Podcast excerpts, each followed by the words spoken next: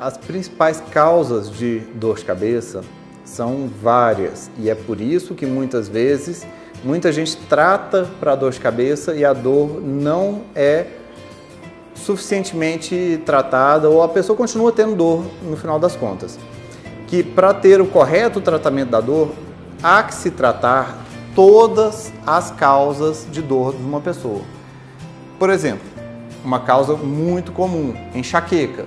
A dor de enxaqueca, que é a que pulsa e lateja, dá náuseas, incômodo com claridade, com barulho, piora quando a pessoa faz atividade física, é de intensidade moderada a grave e dura pouco mais. A enxaqueca, ela tipicamente é de causa genética e é uma causa de dor.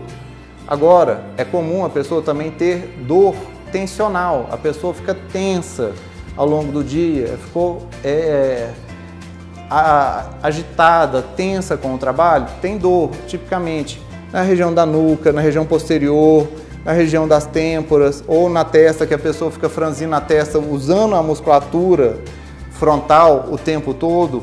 Se a pessoa usa o músculo o tempo todo, mesmo que seja na academia, você vai pegar um peso e ficar segurando o tempo todo, o dia inteiro esse músculo, é dar conta de segurar, mas o músculo vai estar doendo no final do dia. Isso é a dor tensional, um tipo de dor. Agora, se a pessoa por várias vezes por vários dias fica tensionando repetidas vezes uma mesma musculatura, se ela não se hidrata corretamente, não alonga aqueles músculos, esses músculos podem gerar uma inflamação crônica e ter bandas de inflamação na musculatura que chama-se pontos gatilhos.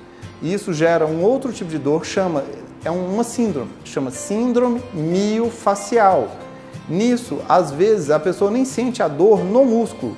O músculo, ele dá uma dor referida, que nem, por exemplo, tem músculo do pescoço, que a dor é na cabeça. Tem músculo do pescoço que a, a dor dele é aqui na frente. E esses músculos, quando a gente apalpa eles, tem uma dor intensa. Se a gente mexe é, na pele em cima deles, a pele fica vermelha, fica sinal de inflamado, que o músculo está inflamado por debaixo da pele. É outra causa de dor de cabeça, síndrome miofacial. A pessoa pode ter também bruxismo ou trismo. Não é só bruxismo que range os dentes. Às vezes a pessoa só aperta os dentes à noite.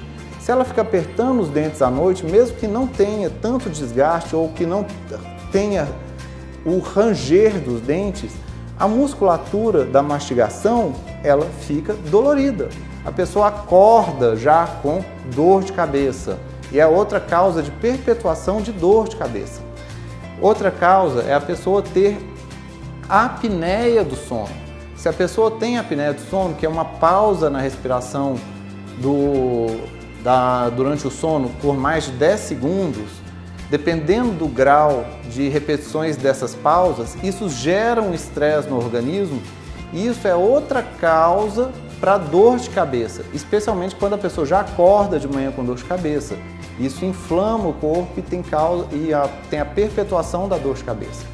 Outra causa para dor de cabeça é a pessoa que tem é, problemas na ATM. A pessoa tem mordida cruzada, a pessoa tem alguma artrose, tem alguma deformidade da articulação, igual a pessoa pode ter doença em qualquer outra articulação. Ela pode ter uma doença numa articulação e essa articulação ficar não sincronizada com a outra e o mastigar e falar constante diário, isso gera dor na articulação que irradia para a cabeça e é outra causa de dor de cabeça.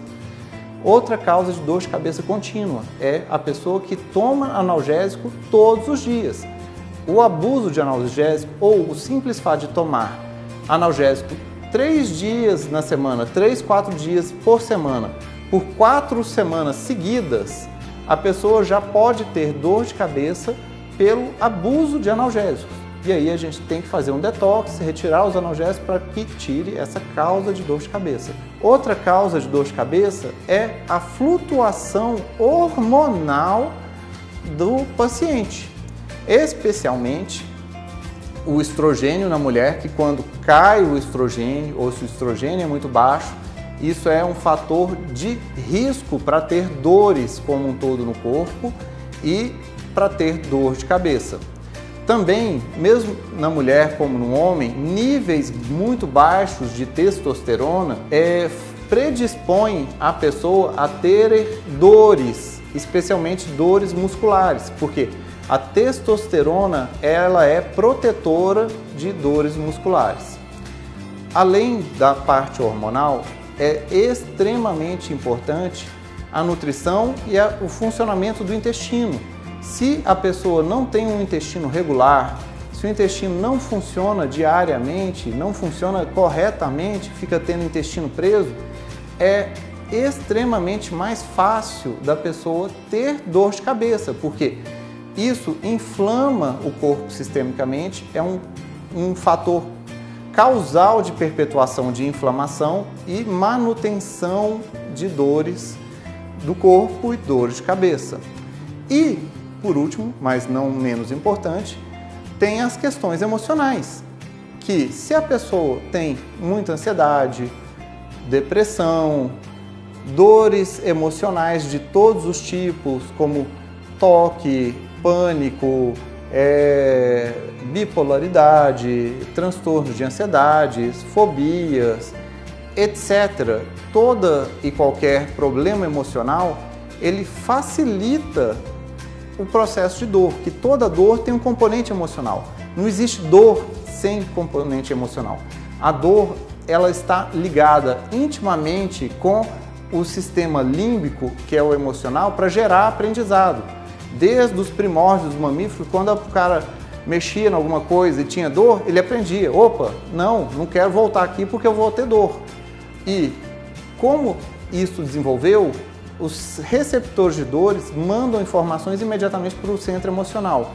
E se o centro emocional está alterado por outros motivos, seja por uma depressão ou por uma ansiedade, isso facilita da pessoa de ter dor. Se você gostou dos nossos vídeos, se inscreva em nosso canal, dê aquele like, deixe os comentários e compartilhe o máximo possível, pois conhecimento quanto mais difundido, melhor para todos.